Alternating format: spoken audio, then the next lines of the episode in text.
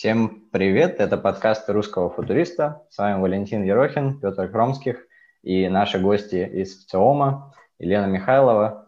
Здравствуйте. Добрый день. Мы этот подкаст проводим по итогам или как по следам форсайт-сессии. Что такое форсайт-сессия, мы еще у Елены сейчас спросим. А, про будущее исследовательской индустрии ну, в России и, думаю, в целом не только в России. Вот, Елена, можете рассказать поподробнее, про что была эта сессия, что вообще такое форсайт-сессия и что вы пытались этой сессии достичь, каких целей добиться? А, форсайт-сессия – это мероприятие, которое мы проводим для основных игроков рынка. Речь идет об индустриальной социологии, о тех, кто занимается полевыми исследованиями массово. И э, проводим регулярно, начиная с 2017 года. Тогда проходила первая сессия. С какой целью?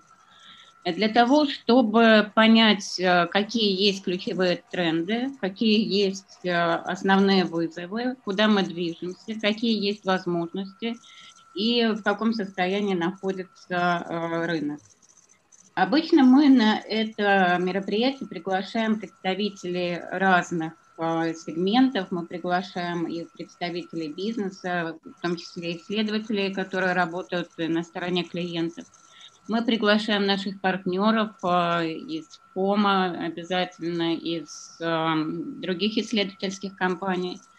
И э, это мероприятие, которое в целом полезно для всех игроков, потому что мы понимаем, э, где каждый находится, в чем его преимущество, э, в чем его потенциал, э, находит для себя какие-то ниши, куда двигаться дальше, и таким образом вот получаем такую объемную э, картину экосистемы социологических исследований.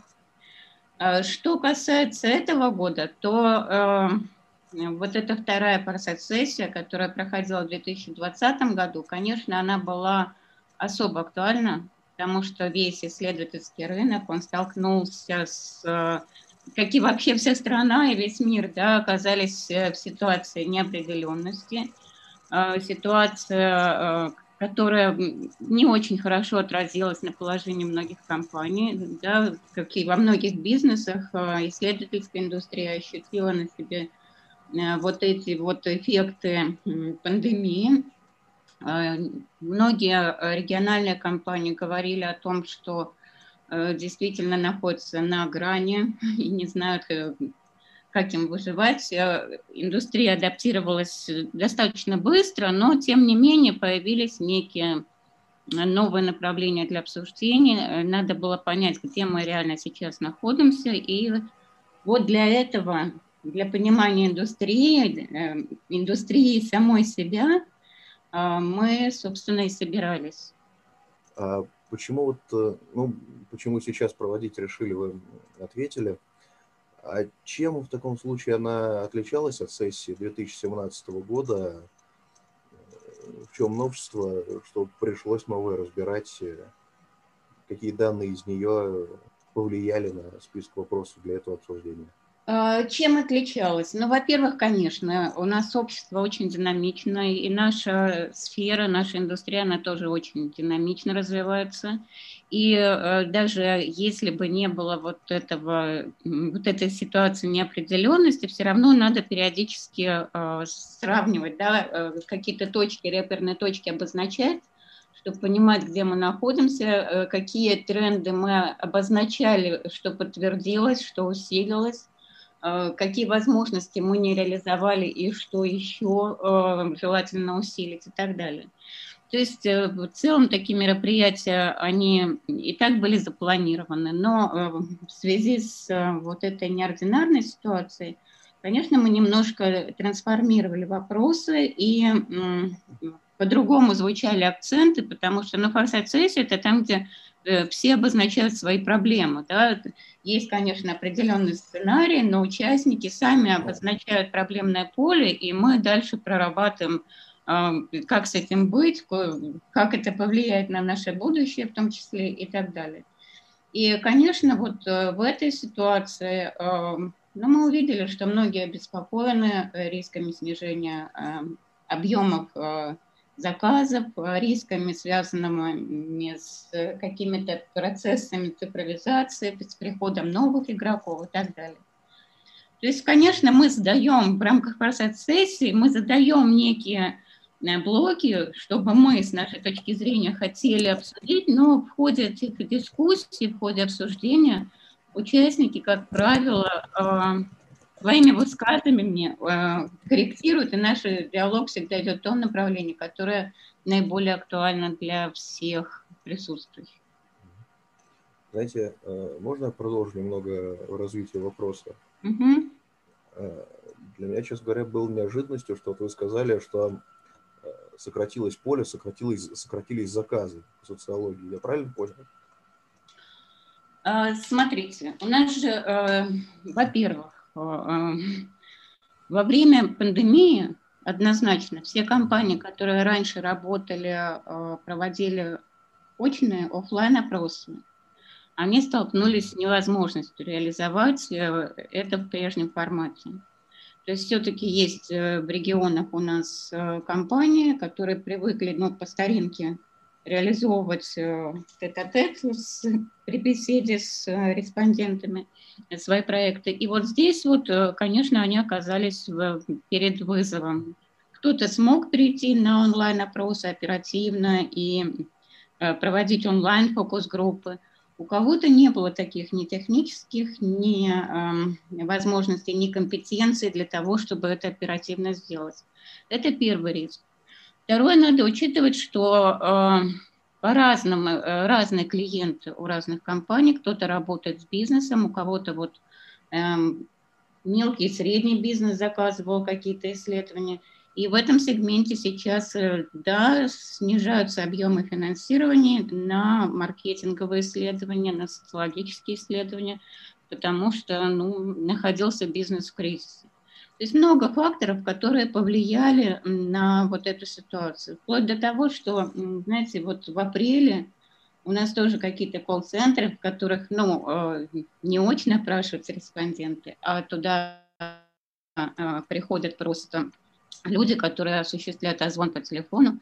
Даже колл-центры некоторые не могли работать эффективно, потому что э, боялись интервьюера приходить в, в, на работу в эти колл-центры, чтобы ни с кем не пересекаться. То есть, конечно, вот таких факторов, которые повлияли на э, динамику, их э, очень много. И да, появились какие-то новые возможности, какие-то вещи, которые мы очень давно хотели развивать, об этом говорили, говорили в 2017 году. Вот здесь пришлось не откладывать, да, обычно же мы как тестируем какие-то инструменты, очень долго обсуждаем методические аспекты, преимущества, недостатки, это все взвешиваем. Здесь мы э, вынуждены, и многие компании были вынуждены стремительно э, это внедрять и уже не было времени на раскачку, стали э, стремительно переходить э, к тому, к чему бы все равно перешли, но, наверное, несколько позже. И на качество форсайт-сессии, как считаете, это повлияло? Ну, вот такое, такая обстановка, она повлияла положительно или отрицательно? Больше полезных знаний получилось а, выделить или меньше, чем в прошлый раз? Ну, я не могу сказать, что это на качество форсайт-сессии. Диалог у нас э, всегда очень конструктивный, открытый и динамичный. Это э, э, как бы обозначить, э, на старте э, люди, э, наши участники, они были э, в большей степени обеспокоены да, текущей ситуацией. То есть вначале, когда мы обозначали проблемное поле, вот этот горизонт э, проблем, которые они э, обозначали и хотели решить, он все-таки касался текущей ситуации. Но в ходе наших, э, нашего диалога, вот эта групповая динамика, она все-таки позволила выйти на смыслы, которые касаются будущего в перспективе на 5, на 10 лет, и смогли посмотреть вперед, обозначить для себя какие-то направления развития. И я думаю, что каждый из участников, э, в зависимости от того, чем он занимается, у нас там были представлены и консалтинговые компании, которые занимаются преимущественно консалтингом. Были компании, которые ну, представители компаний, которые занимаются преимущественно качественными исследованиями, разные, да, но каждый э, мог найти для себя нечто, что э, является толчком для дальнейшего развития. И очень важная составляющая вот этой, вот этой форсайт-сессии э, – это тот тренд, о котором мы уже давно задумывались, и то направление, в котором уже давно пытаемся работать, которую развивать, это э, запрос на коллаборацию. Мы понимаем, что сегодня вот э, какие-то компетенции, возможности одних игроков и потенциал других э, коллаборации дают, усиливают существенно наш потенциал и дают возможность для решения задач другого уровня. И вот эта тема коллаборации, объединения, взаимодействия, вот она звучала практически на всех треках, которые там были. И эм, да, мы это видим и стараемся это всячески поддерживать. А коллаборация в каком формате? То есть это вместе проводить исследования в разных регионах, согласовывать вопросы, а, коллаборация, ну вот смотрите, у нас, например, есть э, люди, которые э, развивают бигдату. Да? Бигдата – это тоже данные о социуме, это данные о социальной среде, очень большой массив полезный. Но бывают проблемы с э, интерпретацией, с поисковыми запросами, с пониманием устройства социальной системы. Это все-таки особые специфические данные. То есть э, коллаборация в данном случае, э, речь идет, например, о коллаборации э, социологов и тех IT-специалистов, которые работают с Data. Есть другая, другой пример. Есть, например, специалисты, работающие в технологических, крупных технологических компаниях, тестирующие какие-то продукты, а, осуществляющие внутренние, ну, внутри компании какие-то исследования. Но у этих а, проектов есть определенные ограничения. Мы понимаем, что внешний социолог, да, он не всегда может понять специфику продукта, он может не учитывать какие-то нюансы. Но если мы вспомним историю про Google Eyes, вы, вы помните, да, очень много средств вложили, а в итоге а, как бы оказалось, что этот продукт не востребован на рынке. И э, вот для того, чтобы реально смотреть на эти продукты не только изнутри, да, потому что когда ты внутри компании, даже если ты очень хороший исследователь, ты иногда м, проникаешься какими-то смыслами, которые э, ну, витают внутри, и не видишь как, э, этот объект снаружи. Вот речь идет о коллаборации, например, тех, кто работает внутри, да, и осуществляет такие исследований внутри и э, тех, кто является внешними по отношению к клиентам.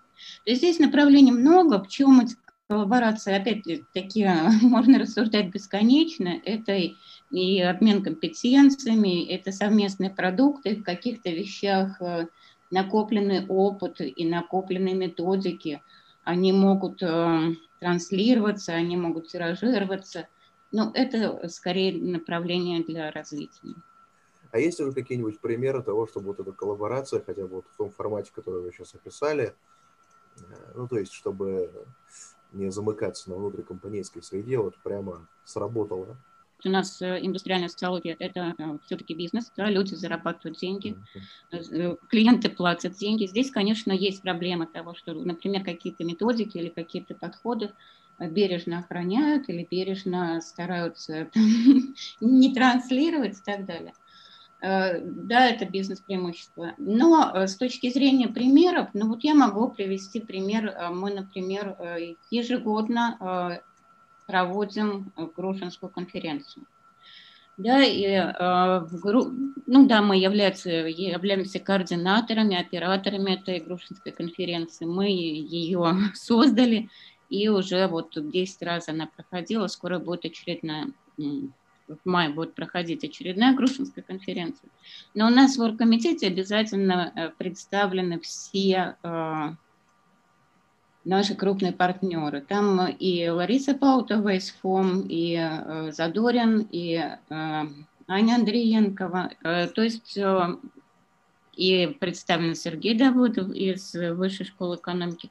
То есть это вот такой пример, когда мы коллективно находим какие-то смыслы, мы выходим, мы когда формируем программу, мы обязательно учитываем интересы и ракурсы, которые важны для всех наших основных коллег. Это мероприятие, которое мы, на которое мы приглашаем вообще всех социологов, маркетологов, которые, у которых есть что сказать по этой теме. И вот в рамках этого мероприятия, да, получается достаточно интересно. Вот сейчас несколько имен назвали. Может, пояснить немного для слушателей, а кто это? Потому что не все знают. Лариса Паутова. Это фонд общественного мнения, ФОМ. Игорь, это э, наши партнеры, это наши друзья, наши коллеги. И Лариса всегда в наших мероприятиях участвует. Игорь Задорин – это руководитель э, компании «Циркон», тоже наш э, давний друг. И несмотря на то, что мы иногда спорим с ним по каким-то вопросам, но... Я думаю, даже конкурируете возможно? Эм, ну, в чем-то мы конкурируем э, по каким-то направлениям, которые э, сейчас мы начинаем развивать очень интересным направлением. Мы э, всегда все обсуждаем вместе, ищем потенциал, как совместно это реализовать. Я просто сейчас не хочу называть проект, потому что Игорь, возможно, не разрешил бы мне, я не знаю, можно ли. Хорошо, хорошо. Но действительно... Промышленного шпионажа не будет. Э, очень много инициатив, которые мы вместе пытаемся реализовать, и э, думая над ними, да, мы не сидим каждый по своей коморке, а мы приезжаем друг к другу в гости и пытаемся вот э, продвигать те наши какие-то креативные, инновационные идеи, проекты, которые были бы интересны всем. Мы еще прочитали в вашем отчете, ссылку дадим в описании, чтобы наши слушатели тоже смогли ознакомиться, что по итогам этой сессии в перспективе на ближайшие 3-5 лет, а, если смотреть на рынок исследований именно в России, а, ну, вы сделали вывод, что возрастет влияние государства и ассоциаций, как коммерческих, так и общественных. Вот можете раскрыть, почему вы считаете вместе с этим пулом экспертов, что именно вот у этих а, как организаций возрастет влияние на рынке исследований? А, ну, не влияние, а скорее а, у них будет, во-первых, больше запросов на исследования. Во-вторых, ну, мы понимаем, да, что сегодня государство, оно в большинстве случаев принимает решения на основании понимания запросов населения, их реакции на какие-то меры и так далее. А дальше, как это будет развиваться, могут формироваться отдельные специализированные подразделения, э, такое тоже возможно, но опять-таки, а, если внутри э, каких-то структур, а, внутри ряда и федеральных ведомств, и крупных э, институтов развития, есть, как правило, какие-то социологи, все равно нужен внешний взгляд да, все равно нужна внешняя оценка, опять же, ну, я вам приводила примеры, как это работает, да, э, то есть, э, э, да, будут накапливаться большие данные, будут накапливаться какие-то дополнительные источники информации, но будет усиливаться, опять-таки, запрос на понимание, что за этим стоит. Что касается бизнес-ассоциаций, понимаете, э, часто бизнес сам а, запрашивает какие-то исследования самостоятельно, да, и э, очень часто это схожие исследования, если это маркетинговые какие-то конкурентные исследования, там сравнение с конкурентами, как правило, по каким-то потребительским предпочтениям и так далее. Но то же время для бизнеса очень важно понимать э, системно картину, как это выглядит, э, вообще как выглядит отрасль, как выглядит потребитель, и э, опираться на какие-то независимые от субъективной точки зрения как, ну, вот каких-то исследователей единая картину, единый образ. И да, с точки зрения наших участников, это направление тоже будет развиваться. Здесь, понимаете, здесь в последнее время еще обозначалась такая проблема, как определенное нивелирование значимости роли социолога, его компетенции. Это серьезная проблема. И ну, да, каждый из нас является членом общества, да, и нам кажется, что все происходящее вокруг более-менее понятно. И что каждый из нас может сформулировать какой-то перечень вопросов, которые э, можно задать окружающим, и станет все понятно. Ну, и можно самим написать анкету и так далее. Вот это действительно проблема, потому что много молодых там стартапов каких-то появляется, каких-то молодых команд, которые считают, что это вот э, можно взять и самим сделать. И есть даже случаи, когда люди там 2-3 месяца поучились и начинают выходить на этот рынок. Вот здесь большая, большие риски, и здесь, конечно, большие риски именно для э, социологии как науки, э, поскольку все-таки за этим стоят большие знания и какие-то нюансы, которые невозможно за три месяца выучить, понять и э, прочувствовать, да, они яв могут являться определяющими. Здесь очень большая, большие риски ошибок. И э, об этом тоже говорили наши участники. Но вот насколько это проблема, которую можно а, решить, а, а насколько да. это эволюция отрасли – которой приходится приспосабливаться. Потому что, честно говоря, сейчас вспомнили сразу очень много таких сетевых шуток дизайнеров про клиента, играющегося со шрифтами и такие вот вещи. Прошу прощения за юмор.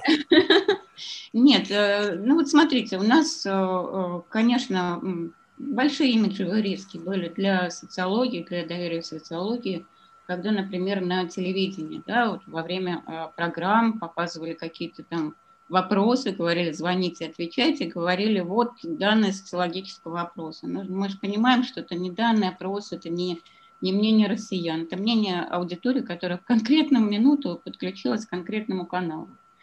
Э, постепенно это понимание, э, да, пришло, и как бы перестали, ну, по крайней мере, мне не встречается в последнее время, чтобы оперировали именно социологией и говорили, что это социологические данные. Ну и вообще этот э, немного странный метод опроса, он постепенно себя изжил. Что касается будущего, э, речь идет о сертификации, э, да, должен быть стандарт, профессиональный стандарт, и все-таки эм, люди, которые этим занимаются, должны обладать определенным набором компетенций, и над этим идет очень активная работа. Э, и профессиональный стандарт, и, э, для, наверное, все-таки будущее за тем, чтобы такого рода проекты могли реализовывать люди, у которых есть э, базовые, базовый набор компетенций и есть определенный опыт. В принципе, у нас, ну, вы знаете, во время госзакупок, да, у нас уже Обязательно мы прикладываем какой-то наш опыт, э, квалификацию сотрудников и так далее. Но на уровне каких-то э, других договоров, э, частных заказов, э, иногда мы знаем, что это не соблюдается. Да, и ну, надеемся, что все-таки этот вопрос будет решаться.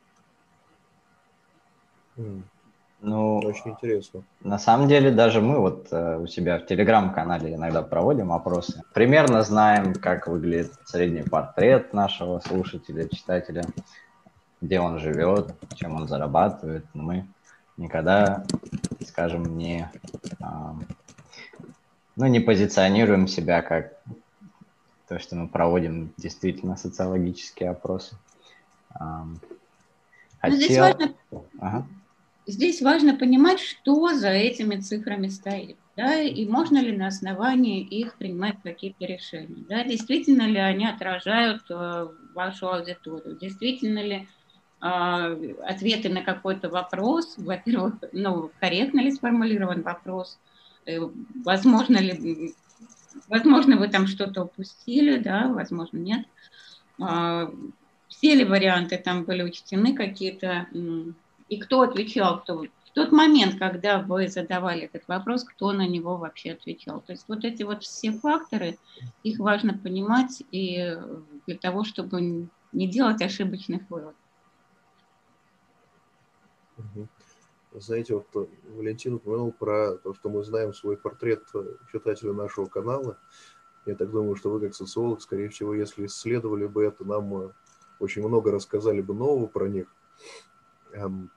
Знаете, в отчете был еще очень любопытный комментарий от участников Foresight сессии о том, что в России будет в ближайшие два года формироваться рынок сервисов для самостоятельного проведения исследований, то есть Э, но будет происходить такая уберизация нишевых онлайн-панелей услуг аналитиков. Э, мне кажется ли это тоже вот часть той проблемы, о которой вы говорили сейчас? И если да, то плохо ли это или хорошо? И э, если нет, но если да, то что как в это встраиваться будет там в ЦИОМ, значит, действительно большие профессиональные организации, ученые? Ну, вот лично я, да, это мое мнение. Э, я ну, в этом вижу очень, э, очень большие риски, потому что, да, сейчас э, есть такие сервисы, куда можно загрузить, загрузить любую анкету, там можно получить какие-то данные, потом они уходят кому-то, и кто-то там что-то обрабатывает. Опять-таки вопрос, что это была за анкета, кто в ее разработке участвовал. Если это профессиональные специалисты, это одна история. Если опять-таки просто для экономии средств э, разработали э, инструментарии какие-то специалисты, не имеющие отношения, не имеющие профильного образования, здесь могут быть другие истории. То есть вот лично у меня к, этой, эм, к этим сервисам больше вопросов, э, и я в них вижу больше рисков, наверное. Почему ими они популярны, почему будет расти популярность? Потому что это быстро, это э, меньше э, всякие волокиты, и это, безусловно, экономия средств. И это не только, кстати, к рынку исследований, по-моему, относится сейчас на многих рынках, там и самим Uber на рынке такси. Такие же вопросы можно, в принципе, предъявлять к, к этому явлению куберизации. Ну ладно, спасибо большое, Елена, за такой интересный разговор. Елена Михайлова, советник генерального директора, директор по исследованиям ЦИОМ. Надеюсь, еще с вами пообщаемся как-нибудь в скором времени. И если у вас есть какое-то завершающее слово по поводу того, как исследователь выглядит в ближайшие 3-5 лет в России, чем он занимается, именно по итогам этой сессии, на основе того, что вы изучили, обсудили, то будем рады сейчас услышать. Ну, исследователь будущего – это однозначно исследователи, обладающие широким набором компетенций. Сейчас запрос на мультидисциплинарность.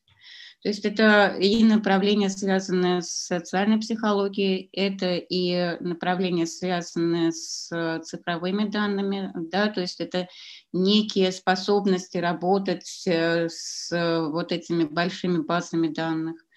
Э, то есть э, основное отличие социолога будущего – это именно многофункциональность и широкий э, спектр компетенций. Чем больше, в больших сферах человек обладает знаниями и э, какими-то навыками, тем больше у него потенциал для достижения успеха в дальнейшем.